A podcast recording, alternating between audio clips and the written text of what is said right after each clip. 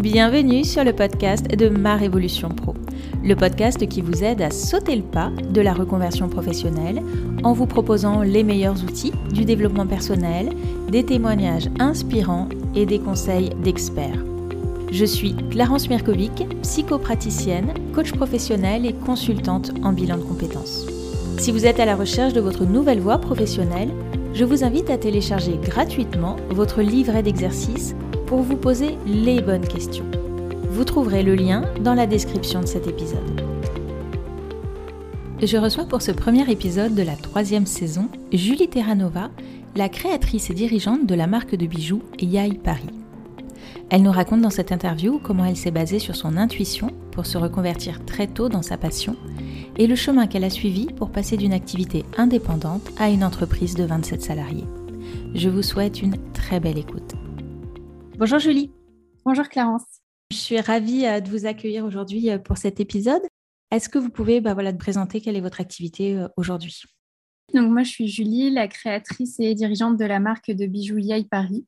Donc on crée, fabrique et commercialise des bijoux de mode à porter vraiment au quotidien. Donc c'est des bijoux comme un accessoire de mode que nos clientes mettent et n'enlèvent pas souvent en général. Voilà, nos bijoux font partie euh, intégrante de leur look et de leur identité.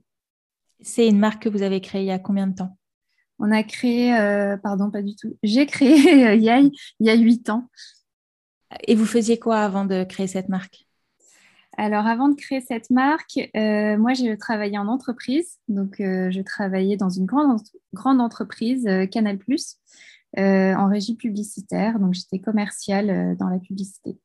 Et comment vous est venue cette, euh, cette envie de créer votre, votre propre marque? Euh, Alors moi, j'ai toujours fait de la création depuis petite. C'est vraiment une passion et euh, une raison de vivre, je dirais, plus qu'une passion. Donc j'ai toujours fait de la peinture, de la couture, sculpture et des bijoux parce que ça faisait partie de, des choses que j'aimais fabriquer avec mes mains. Et puis, comment ça m'est venu? Bah, Avec mes études, etc., j'ai gardé vraiment que la création de bijoux parce que c'était plus simple on va dire, dans un quotidien euh, plus actif et dans des espaces parisiens. Et puis de fil en aiguille, euh, voilà, à force de porter mes bijoux et euh, qu'on m'en demande, que ce soit mes copines, mes collègues, etc., eh bien, j'ai créé pour me faire kiffer personnellement une marque. Au début, c'était juste comme ça, un hobby. Vous avez fait des études en lien avec ce que vous me dites, voilà, j'ai toujours été un peu artiste j'ai toujours créé des choses. Est-ce que vous avez fait des études en lien avec ça?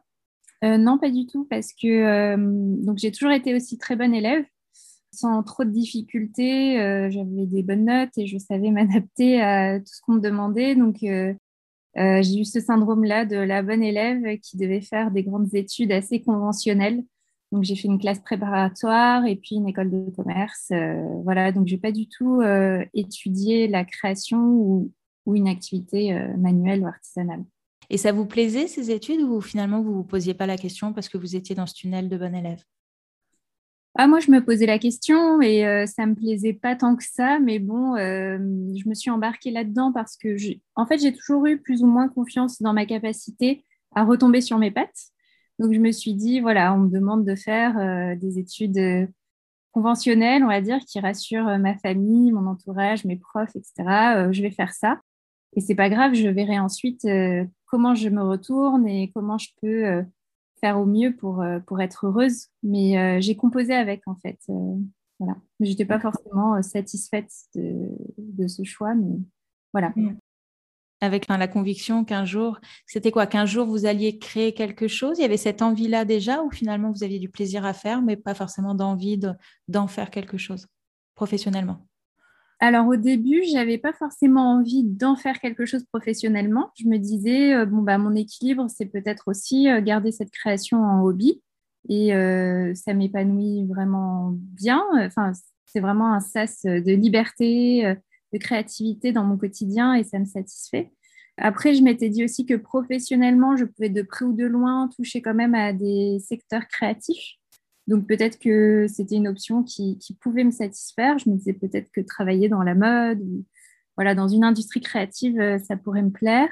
Donc j'avais quelques options et euh, il n'y avait pas forcément créé ma marque en fait. Euh, C'était un peu flou, mais bon, j'ai fait un peu les choses, chaque chose en son temps, on va dire. Et donc, d'abord la prépa, ensuite l'école. En effet, ça me plaisait pas, donc j'ai fait l'apprentissage pour être tout de suite dans le bain de l'entreprise et pas sur les bancs d'école, justement, parce que je m'ennuyais énormément. Et puis, c'est comme ça que j'ai réalisé très vite que l'entreprise ne me convenait pas aussi, mais il euh, fallait que je teste, quoi, être sûr. Donc, vous étiez à la régie pub de Canal, vous faisiez vos, créations pour, pour vos amis, ce que vous disiez tout à l'heure. À quel moment, finalement, il y a quelque chose qui a basculé pour en faire quelque chose de plus professionnel? Ben, J'avais toujours cette passion de faire euh, donc des bijoux dans mon temps libre. Et il y a un moment, c'était plus satisfaisant pour moi, pour mon équilibre justement, de garder ça en mode euh, hobby. Et je me suis dit, ce qui me plairait vraiment, c'est de construire une marque. Vraiment ancrer ce produit que je crée dans un univers, une identité, raconter des histoires. Voilà, j'avais envie d'un peu plus de corps en fait pour, euh, pour ces créations. Et donc, euh, je me suis dit, bon, bah, je vais trouver un nom, je vais raconter toute mon histoire, faire un site internet, etc. Et j'ai fait ça euh, voilà, en l'espace de un mois. J'avais euh, déposé euh, une marque à l'INPI, euh, fait un site internet, pris en photo mes créations et fait des fiches produits. Et donc, j'avais j'avais une marque. Et ce n'était pas pour autant professionnel, mais c'était quand même un premier pas vers la professionnalisation du, du hobby. Quoi. Ouais, un peu. Et, mais bon, j'avais pas pour ambition non plus à ce moment-là de quitter mon boulot et d'en faire vraiment mon métier. Hmm. C'était quoi De faire les choses en parallèle et de trouver un équilibre comme ça? Ouais, je me disais, bah, je peux mener les choses euh, en parallèle. Euh, mais en fait, très vite, je me suis rendu compte finalement que euh, une fois qu'on touche à ça, à cette possibilité en fait de s'épanouir autrement, à ce, nouveau chemin, on va dire, qui se dessine, bah, c'est encore plus compliqué de supporter un état professionnel où on n'est pas très satisfait finalement. Donc finalement, à l'espace de trois mois, tout s'est précipité. Euh, et euh, on va revenir peut-être plus en détail, mais euh, j'ai démissionné et je me suis consacrée à plein temps à ma marque naissante. Mais tout ça s'est fait en trois mois, ça a été rapide, mais pour moi, au final, c'était un cheminement pas très progressif. Je ne me suis pas dit dès le début, je vais quitter mon job et puis ça sera mon métier. C'est ça, progressif, mais en même temps, effectivement, très rapide, fin, de prendre la décision en trois mois de de démissionner. Quand vous avez démissionné, là, c'était vraiment avec l'idée de lancer ou c'était toujours pour voir? Toujours pour voir. Moi, je fais des petits pas. Ouais, ouais. Bah, je me suis dit, je vais y passer beaucoup plus de temps. J'ai envie d'y passer vraiment mes journées et pas seulement mes soirs et mes week-ends. Donc, je veux passer mes journées à créer des bijoux et à construire ma marque. Par contre, j'avais pas une ambition très grande ou très formalisée de me dire il faut que ce soit une entreprise pérenne, que je puisse me payer, etc.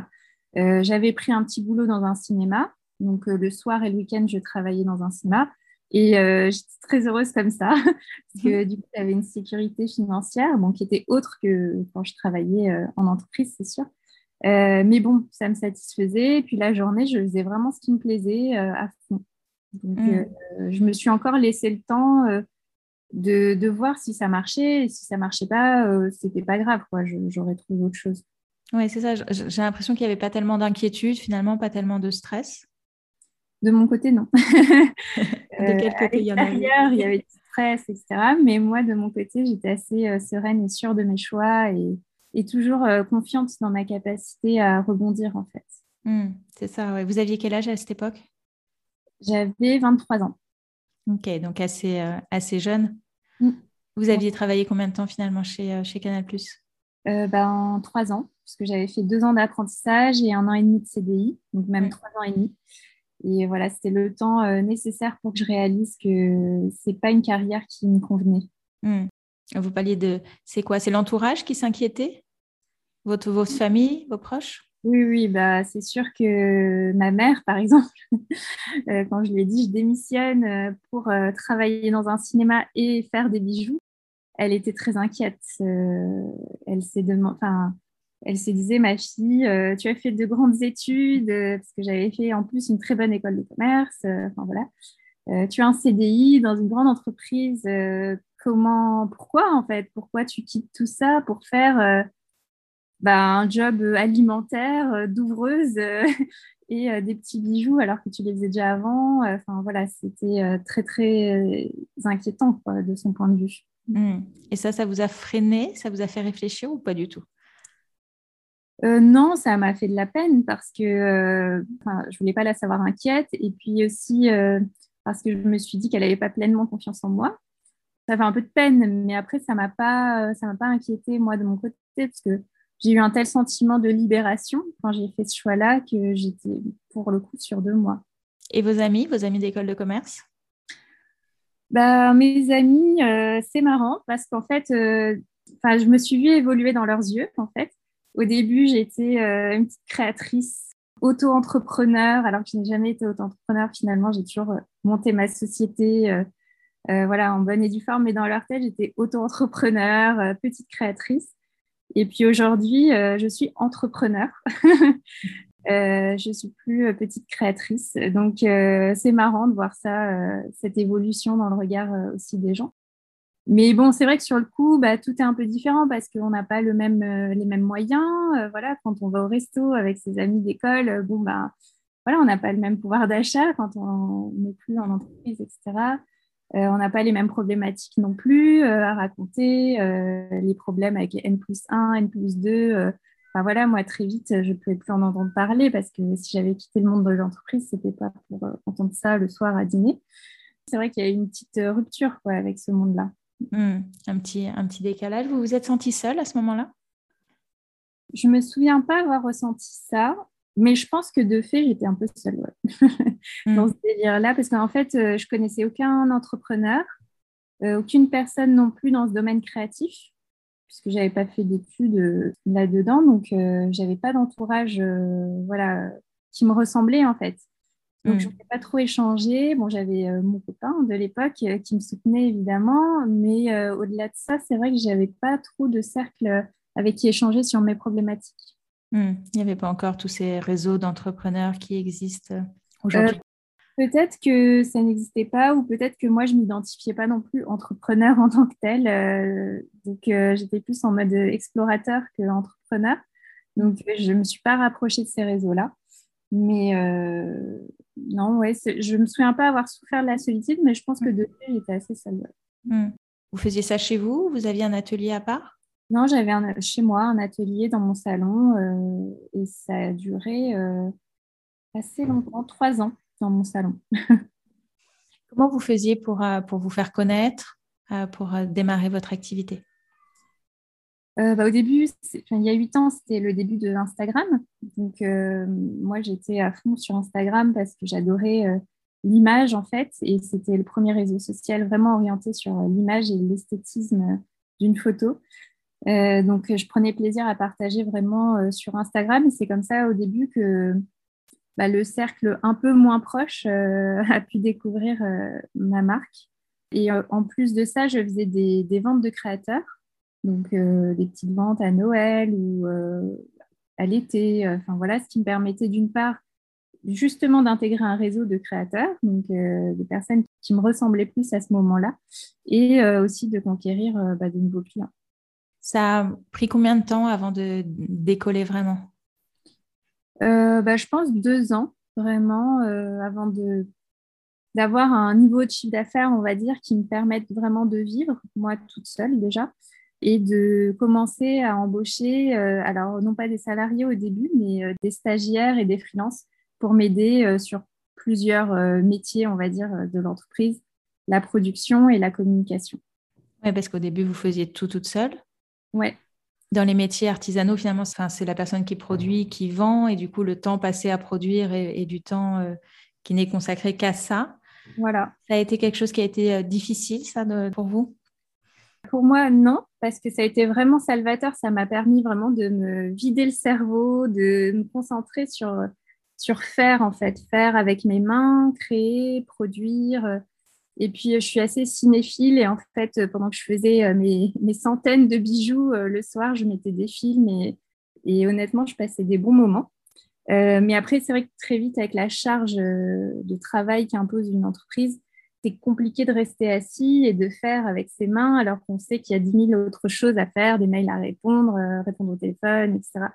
Donc, au bout d'un moment, bah, au bout de deux ans, quand j'ai pu vraiment embaucher, enfin, c'est pas embaucher, mais avoir recours à des freelances.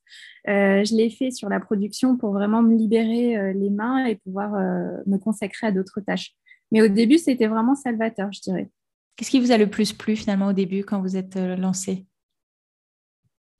C'était, ah oui, je me souviens, me réveiller le matin et je voyais mes mails et je voyais que des nouvelles opportunités, des nouvelles rencontres pour moi, c'était fou. Tous les matins, je me disais qu'est-ce que je vais trouver dans ma boîte mail? Et en fait, euh, je voyais des propositions de marché, des propositions de rencontres, euh, même des mots des clientes. Euh, et c'était vraiment cette surprise de tous les jours de se dire qu'est-ce que je vais découvrir en fait.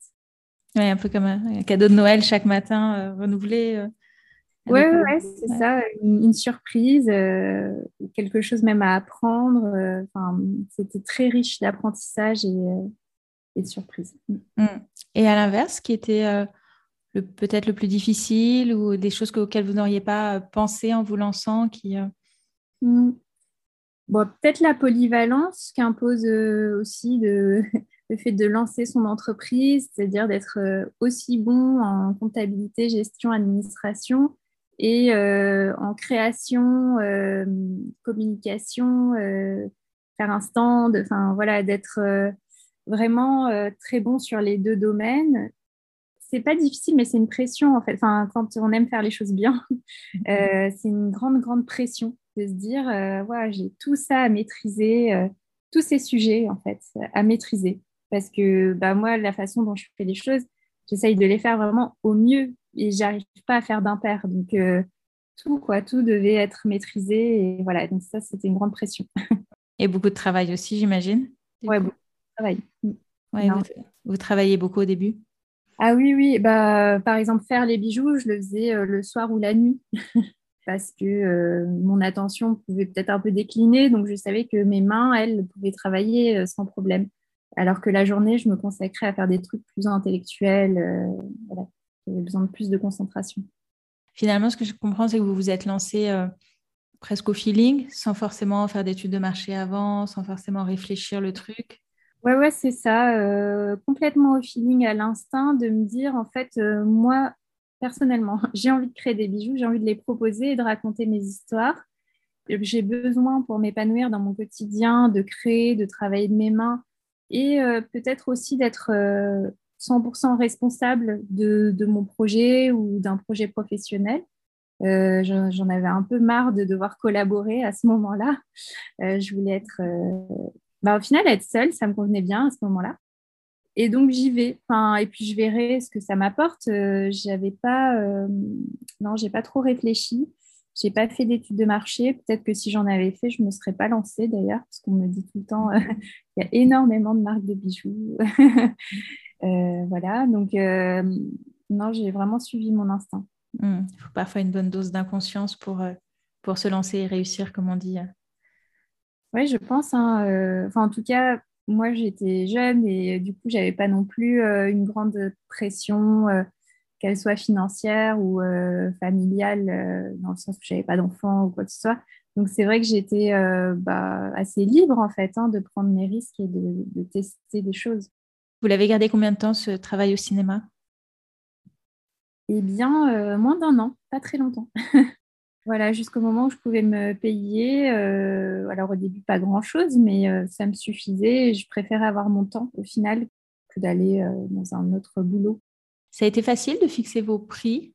parfois, on peut entendre voilà, des, notamment des créateurs de fixer un prix de vente sur ce qu'on a fait. C'est pas toujours évident de.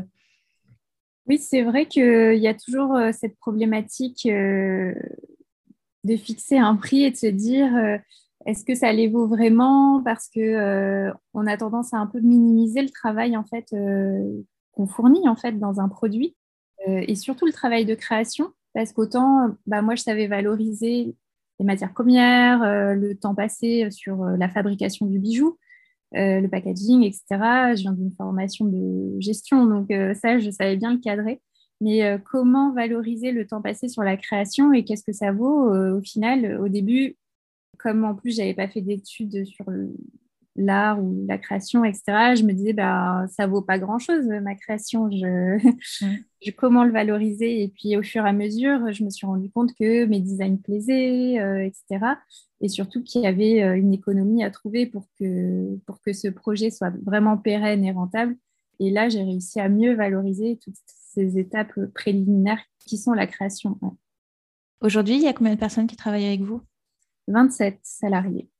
Oui, mm. c'est une belle, réussite. Oui, une quinzaine de freelances aussi qui restent euh, fidèles euh, au projet et qui nous apportent leurs compétences euh, mm. et expertise sur des sujets.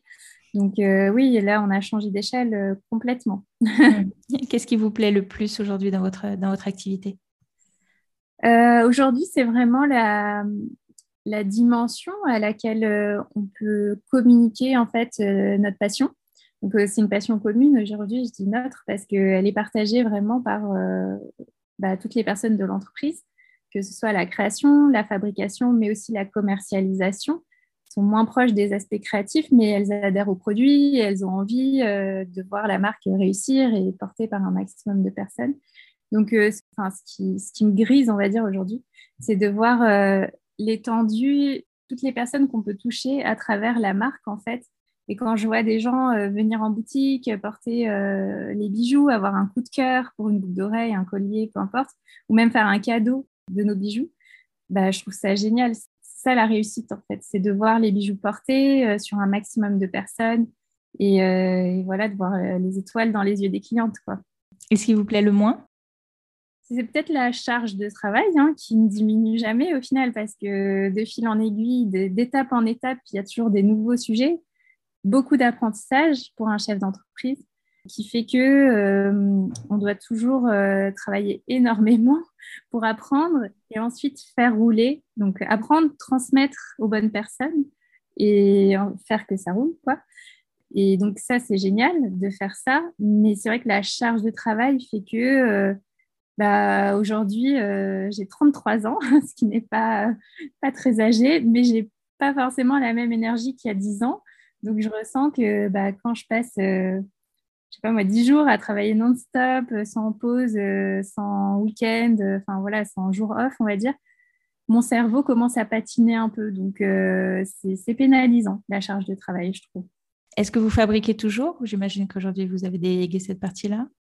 Ouais, non, je, fabrique plus du tout. Par contre, en période de développement des collections, euh, je mets toujours euh, la main à la pâte pour, euh, pour voir ce qui sort en fait de mes mains. Ça vous manque ça, finalement de plus avoir ce côté manuel aussi important? Ouais, un peu, ouais. J'essaye de le retrouver via des nouveaux hobbies. donc, bon, je pratique toujours la peinture, mais aussi j'essaye de me mettre à, la poterie, euh, la sculpture, enfin d'essayer de faire d'autres choses de mes mains qui ne soient pas liées à mon activité, même si j'arrive toujours à le rattacher au final, mais pour vraiment euh, réussir à m'évader et à, bah, me libérer aussi. Euh, voilà, je trouve que travailler de ses mains, c'est très salvateur et j'aimerais conserver ça si j'avais peu de temps. C'est ça, toujours cette, cette notion du, du temps. Qu'est-ce qui vous a le plus aidé dans votre parcours?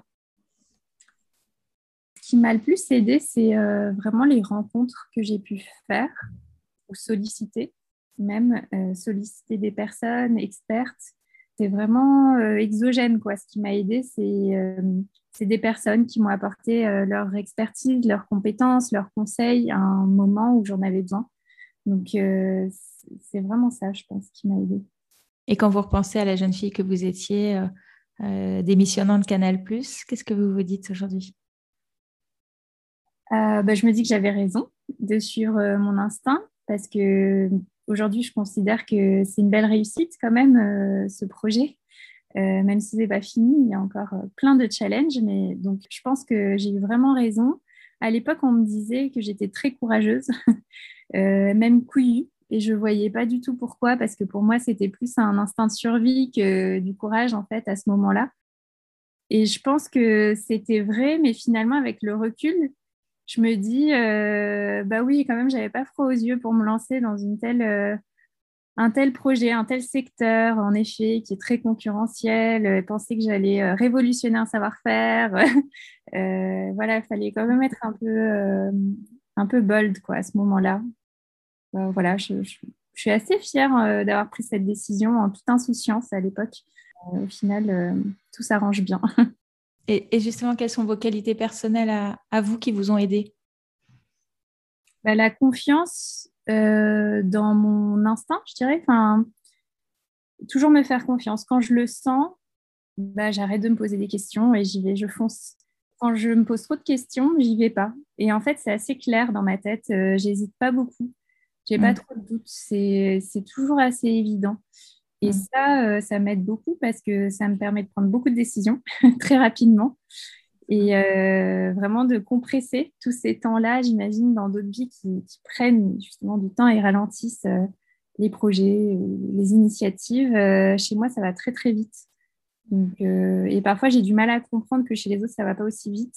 Du coup, euh, un temps qui me paraît euh, long, chez d'autres, c'est très court. Genre, mais tu as pris cette décision en une semaine, oui. mais c'est mon rythme et je pense que c'est une qualité, en tout cas pour ce projet-là, ça a été une qualité.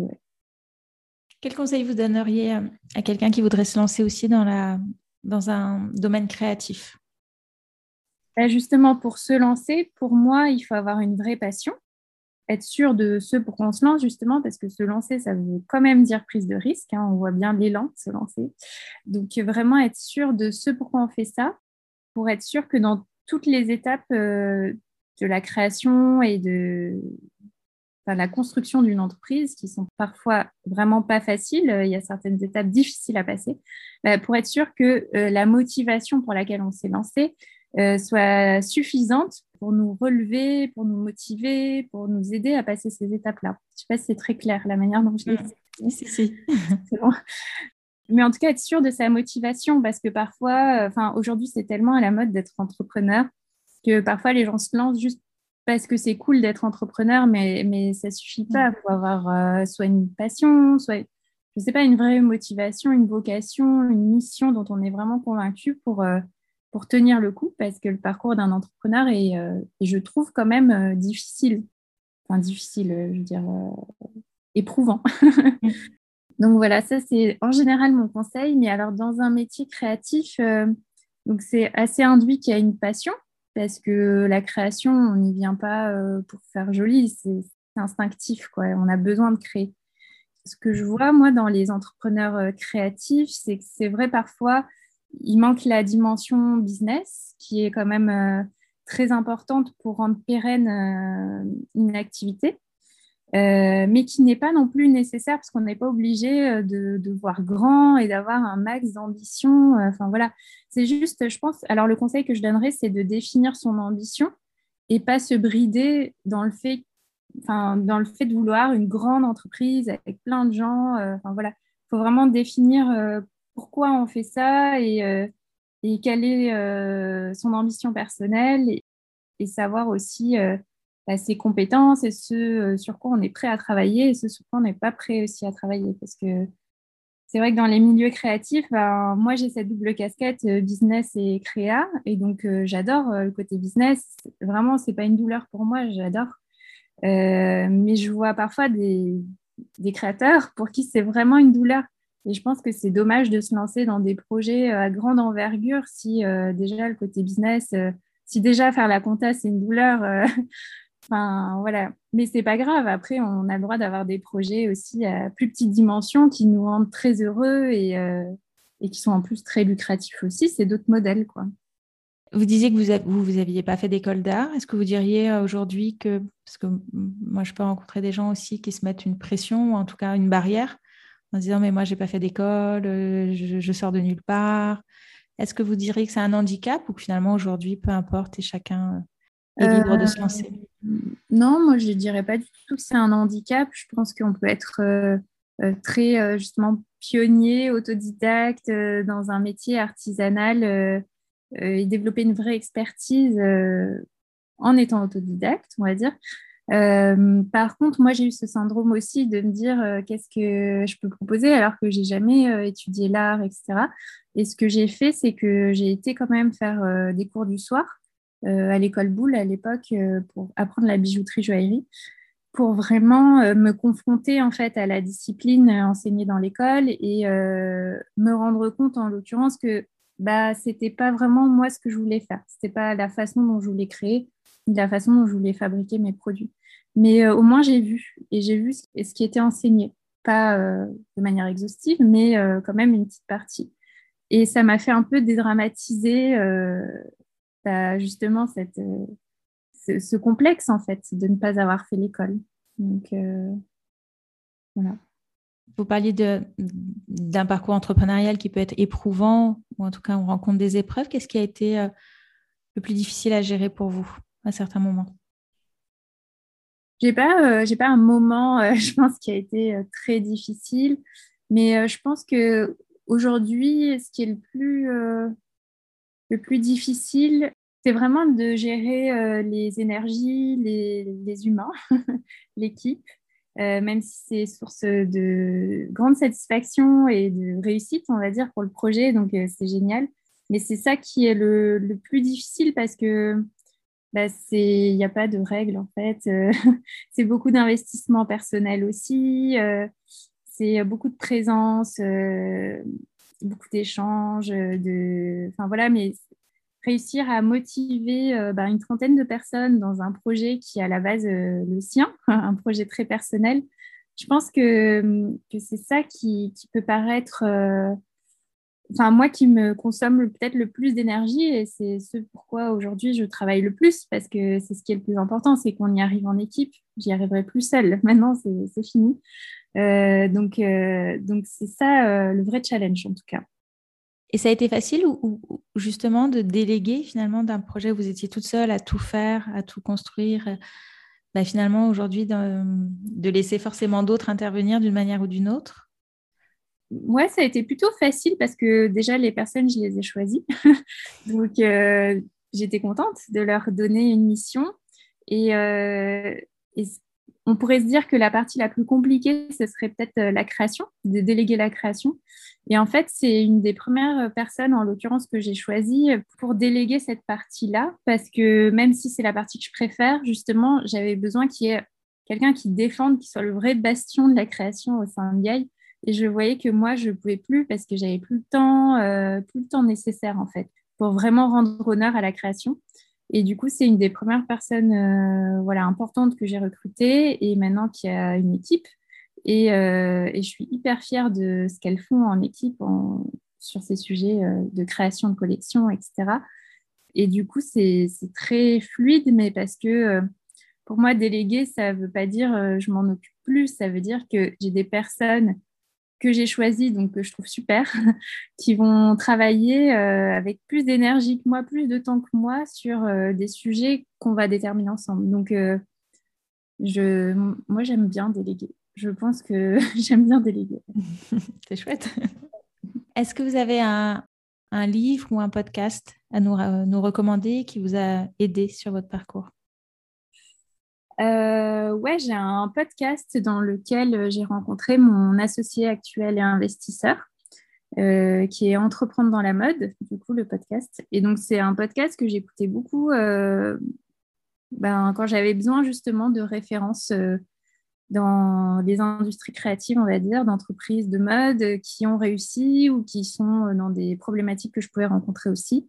comme je n'avais pas un très grand réseau, bah, j'ai écouté ce podcast pour me nourrir et apprendre. Et il se trouve qu'au détour d'un podcast, euh, j'ai entendu un témoignage super intéressant. Et euh, suite à ça, j'ai contacté la personne qui témoignait et c'est devenu, euh, au bout de quelques mois, mon associé investisseur. Donc, c'était une bonne rencontre suite à un podcast. Et comment il s'appelle? Alors, il s'appelle Sébastien Lucas. C'est un entrepreneur qui maintenant n'a plus son entreprise qu'il a revendue et qui investit dans des entreprises de lifestyle donc mm. mode et, autres. Euh, et, sur le projet IAI, bah, on a commencé à travailler ensemble sur des problématiques opérationnelles que j'avais euh, euh, bien identifiées, sur lesquelles j'avais besoin de son expertise, notamment sur les systèmes d'information. Et voilà, au bout d'un moment, au bout de quelques mois de travail en commun, on a décidé de, de s'associer et il a décidé d'investir dans le projet. Est-ce que c'est finalement la croissance de l'entreprise? Aujourd'hui, vous êtes 27, plus une quinzaine de freelances qui gravitent autour. Vous aviez ça en tête quand vous vous êtes lancé? Ou c'est venu progressivement et finalement les choses sont venues sans que vous les ayez conscientisées? Euh, Alors c'est venu très progressivement puisque j'ai mis euh, six ans avant de recruter ma première salariée. Euh, donc avant ça, j'étais qu'avec des freelances. Et quand j'ai recruté ma première salariée, là, je me suis dit, je rentre dans un projet entrepreneurial. Pour le... C'est plus un hobby ou voilà, un projet personnel, c'est un projet entrepreneurial et euh, j'ai une responsabilité et je dois définir euh, là où on va. Je dois définir l'ambition, je dois définir euh, une organisation et j'étais vraiment dans une autre dynamique en fait à partir de ce moment-là. Donc ça fait deux ans au final. on est passé de un salarié à 27 en deux ans. Et là, euh, là ça s'est fait très vite pour le coup, mais euh, j'avais, j'avais décidé il y a deux ans que ça y est, je m'embarquais dans une aventure entrepreneuriale, donc euh, que ça allait changer d'échelle. Qu'est-ce qui vous a poussé à, ce changement d'échelle? C'est aussi de la survie d'entreprise, parce que je me rendais compte que seule, j'avais une solution ou deux, j'avais deux solutions seule. C'était soit d'arrêter euh, complètement parce que en fait euh, j'avais de la croissance, je vendais de plus en plus de bijoux, mais moi personnellement j'y arrivais plus, j'arrivais plus à gérer euh, la prod, les envois, même les freelances qui étaient trop nombreuses, j'arrivais plus du tout à gérer. Donc soit j'arrêtais, soit bah, je construisais une entreprise, mais du coup avec une équipe parce que hum, seule c'était plus possible. Donc j'ai choisi de construire une entreprise avec une équipe, mais j'ai hésité. Enfin, la question s'est vraiment posée. Qu'est-ce qui vous a fait euh, hésiter? La liberté Parce que, et l'engagement aussi.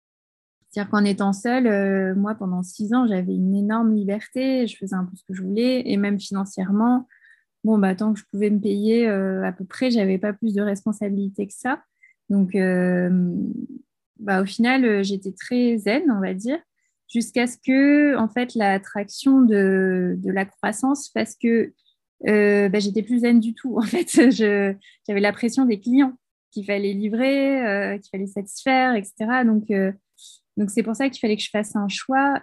Et oui, donc d'un côté, j'avais cette grande liberté, mais de l'autre, j'avais un super projet quand même, et puis ma passion, quoi, de, créer, de proposer mes bijoux à un plus grand nombre. Euh, et c'est vers ça que, que j'ai penché. Quoi. Et comment vous voyez la suite aujourd'hui? De quoi vous avez envie? Alors, de quoi j'ai envie? Euh, J'ai envie de qu'on continue à grandir parce qu'aujourd'hui, on est encore dans un entre-deux. On a fait le choix de la croissance, mais on n'est pas encore. Enfin, on reste fragile, quoi. On reste une entreprise en croissance. Donc, j'ai envie de passer cette marche, en fait, et euh, d'atteindre bah, le niveau de chiffre d'affaires qui nous permettra d'être plus solide, d'avoir des projets euh, bah, de plus grandes envergures. Moi, j'ai un projet euh, qui tourne autour de la formation, justement, autour du bijou de mode. Donc, on a renommé Bijou Fantasy Bijou de mode, parce qu'on trouve ça plus, plus classe et plus propre à, ce qu'on fait. Et de transmettre, en fait, cette discipline, qui est une discipline artisanale, technique et créative, qui est super riche, mais qui n'est pas reconnue, parce qu'aujourd'hui, dans les écoles en France, on ne l'apprend pas du tout. On apprend la joaillerie, la bijouterie traditionnelle, mais on n'apprend pas le bijou de mode qui est entre la mode et la bijouterie. Euh, et, donc moi, ça me, enfin, quand on a trouvé sa passion, on va dire, euh, je pense que ce qui est, naturel, c'est de réussir à la transmettre et la transmettre à travers une formation. C'est un truc qui me plairait bien. Mais euh, aujourd'hui, voilà, on a trop de problématiques opérationnelles pour qu'ils puissent adresser vraiment ce sujet, mais je pense que d'ici un an ou deux, euh, j'aimerais bien en tout cas euh, en faire euh, mon nouveau projet prioritaire. Super, c'est un, chouette projet. Où est-ce qu'on peut trouver vos bijoux si on veut en acheter un? Alors, sur notre site internet, donc yai.paris, là, on a vraiment toutes nos collections, tous les bijoux. On a aussi une boutique dans le Marais, donc à Paris, dans le troisième arrondissement. Et après, on a environ 100 euh, revendeurs en France. Et là, euh, on les trouve aussi sur le site Internet euh, pour voir quels sont les revendeurs dans vos régions éventuelles. Super. Est-ce qu'il y a une dernière chose que vous souhaitez ajouter avant qu'on se quitte? Non, bah merci beaucoup pour cet échange et j'espère que ça pourra nourrir des réflexions. Voilà. Merci à vous. À bientôt. Au revoir. Merci d'avoir écouté cet épisode jusqu'au bout. Si ce podcast vous plaît, je vous remercie de bien vouloir lui laisser une note 5 étoiles ainsi qu'un commentaire sur votre plateforme d'écoute préférée. Cela permettra à d'autres de le découvrir. Et si vous souhaitez en savoir plus sur le bilan de compétences, vous pouvez prendre rendez-vous pour un entretien gratuit et sans engagement en cliquant sur le lien dans la description de cet épisode. Je suis également à votre disposition pour un accompagnement thérapeutique si vous vivez une période de grande fragilité suite à un burn-out ou si vous traversez de fortes turbulences liées à une crise existentielle. Contactez-moi pour plus d'informations ou pour prendre rendez-vous. Je vous dis à bientôt. Au revoir.